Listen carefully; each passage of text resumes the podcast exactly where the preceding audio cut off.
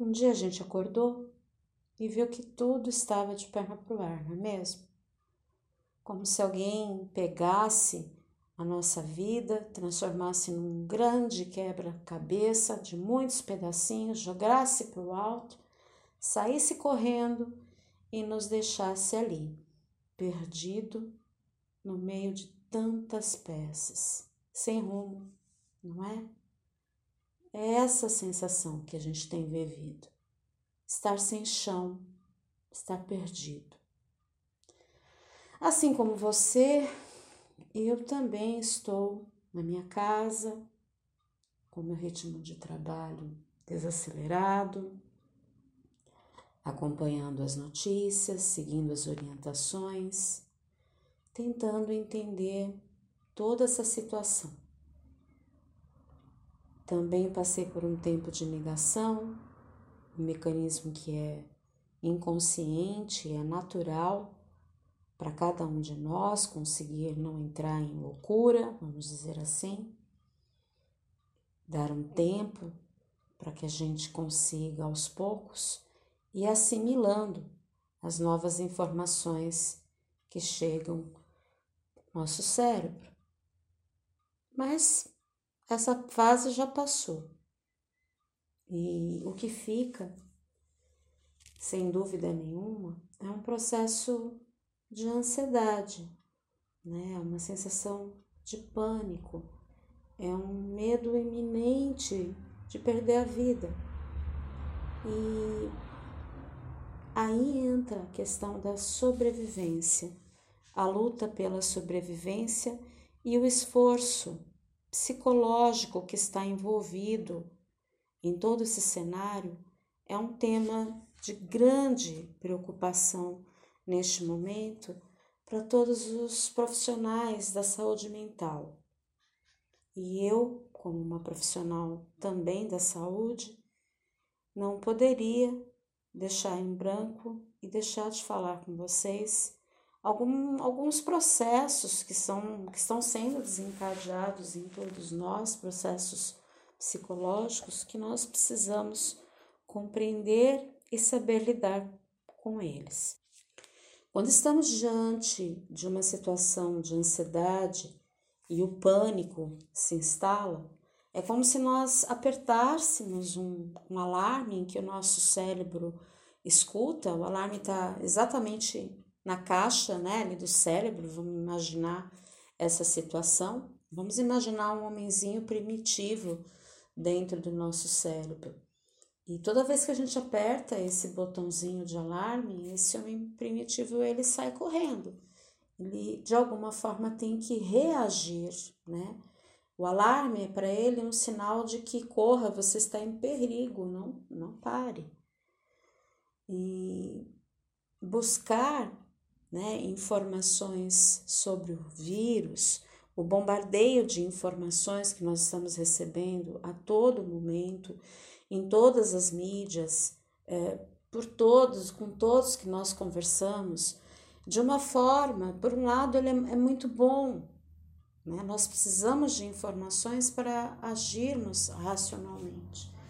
Mas, por outro lado, há todo esse processo psicológico é, que gera no nosso, nosso campo mental um desgaste muito grande. Né? É, é, é, o mesmo que nós estarmos o tempo, tivéssemos o tempo todo apertando esse botãozinho de alarme e falando pro, pro homenzinho primitivo que ele tem que sair correndo, não olhar para trás, que a vida dele está em risco. Todos estamos estressados. Mesmo quem quem está sem trabalhar, que tá que conseguiu de alguma forma, né, organizar a sua vida para estar em casa ou que a empresa é, liberou o trabalho home office, mesmo assim, essas pessoas é, estão estressadas, né? E não é por menos. Por que, que, por que, que a gente fica estressado? Porque a gente está o tempo todo ligado a essas notícias, como disse a vocês, porque a gente, querendo ou não, é, olha para o futuro, tem medo do que vem acontecer, tem medo da incerteza, tudo que é novo nos assusta. A questão é que, sem a gente perceber, nós estamos liberando adrenalina, noradrenalina e cortisol, hormônios do estresse, hormônios estes que causam um impacto extremamente negativo no nosso corpo. Ele agrava as doenças que nós já temos. Ele afeta os nossos batimentos cardíacos acelera a nossa respiração. Então, os nossos pulmões acabam tendo um prejuízo com isso. É, os nossos músculos né, ficam enrijecidos, né, é como se nós estivéssemos carregando muita coisa. É, e a pressão nem se fale, né, ela aumenta. Tudo isso é um estresse não só psicológico, mas um estresse emocional, né? Um estresse físico. Me parece um cenário perfeito para qualquer vírus se aproveitar sem muito esforço. Concordam comigo? A questão é se a gente quer superar toda essa, essa situação de risco de morte iminente que tem nos afetado aí na última semana, nós obviamente precisamos seguir as orientações de higiene, o afastamento social. As pessoas precisam levar isso a sério, mas principalmente nós precisamos sair do processo de ansiedade, pessoal, sair do estado de pânico.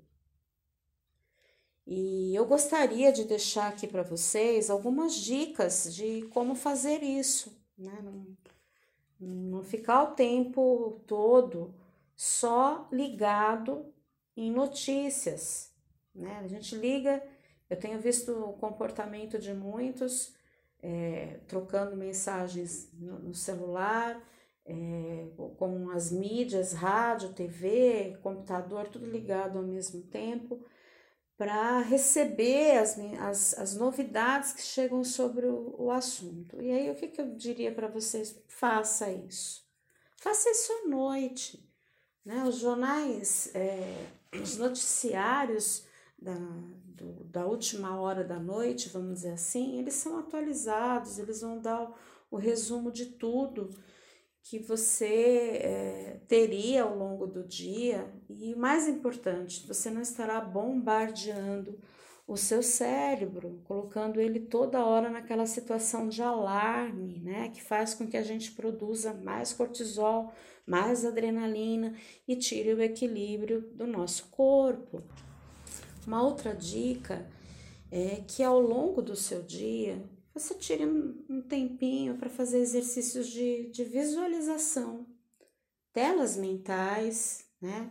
De preferência, telas divertidas, use a sua criatividade, né? Imagine o vírus correndo de você toda vez que você pega o álcool gel Imagine você como um grande gigante, um grande soldado esmagando o vírus com seus pés. Assim, não sei, não importa. A imagem divertida que você crie, mas faça isso porque a, a cada sensação de, a cada imagem divertida, você estará ajudando o seu cérebro a relaxar, ok?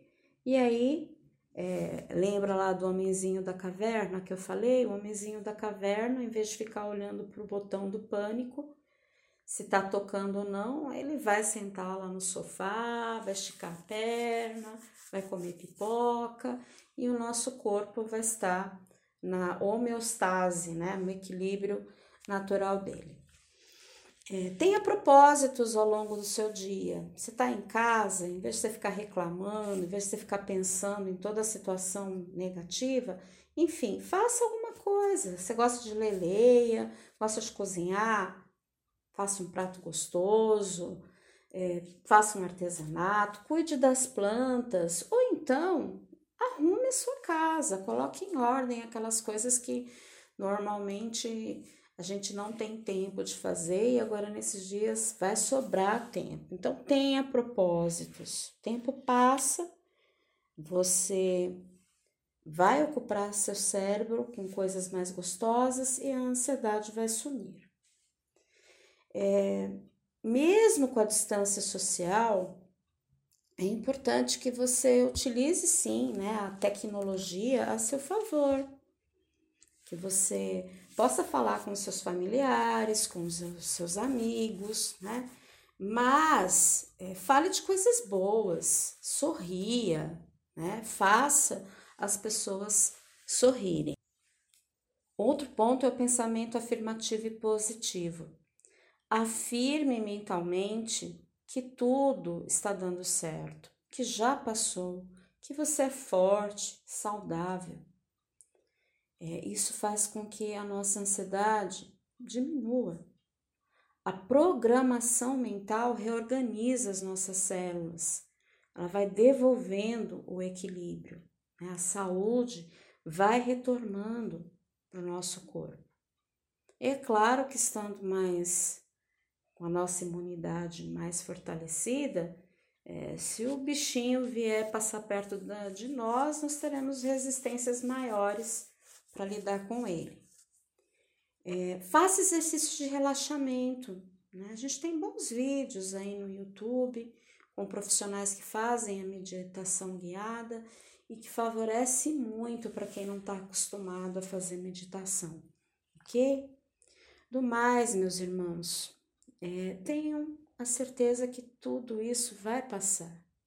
Não há mal que perdure. Vamos vencer essa guerra sim, com a ajuda dos cientistas, com a ajuda dos médicos, com a ajuda do universo, né? Para quem é cristão, com a ajuda de Deus. Eu entendo que tudo acontece por algum motivo que nós possamos entender qual é a lição que toda a humanidade tem que extrair dessa, dessa experiência que estamos vivendo. Que nós possamos ter a noção de qual é a lição que nós, na nossa reforma íntima, precisamos fazer no sentido de valorizarmos mais a nossa vida, darmos valor às pequenas coisas da vida que eu acho que é, essa é a lição que nós estamos é, tendo que fazer ao longo dessa semana. Né? Deixarmos tudo de lado e olharmos para o que realmente importa: a nossa saúde, a saúde da nossa família, a saúde das pessoas que nós amamos. Mantenha calma, mantenha seus sentimentos serenos tudo vai dar certo, meus amigos, tudo vai dar certo. Tenho a certeza disso. Tenhamos fé, tenhamos fé em nós, tenhamos fé no outro, tenhamos fé nos nossos governantes e a certeza de que ainda olharemos para trás daqui a um tempo e nos sentiremos mais fortes e mais gratos por toda essa, eh, toda essa lição ok? Compartilhe essa mensagem com todos que você ama. Um abraço fraterno, meu abraço fraterno de sempre. Seja você um aluno, seja você um cliente, seja você um amigo, um familiar. Fica aqui o meu abraço bem apertado da professora e psicóloga Rosa Matias.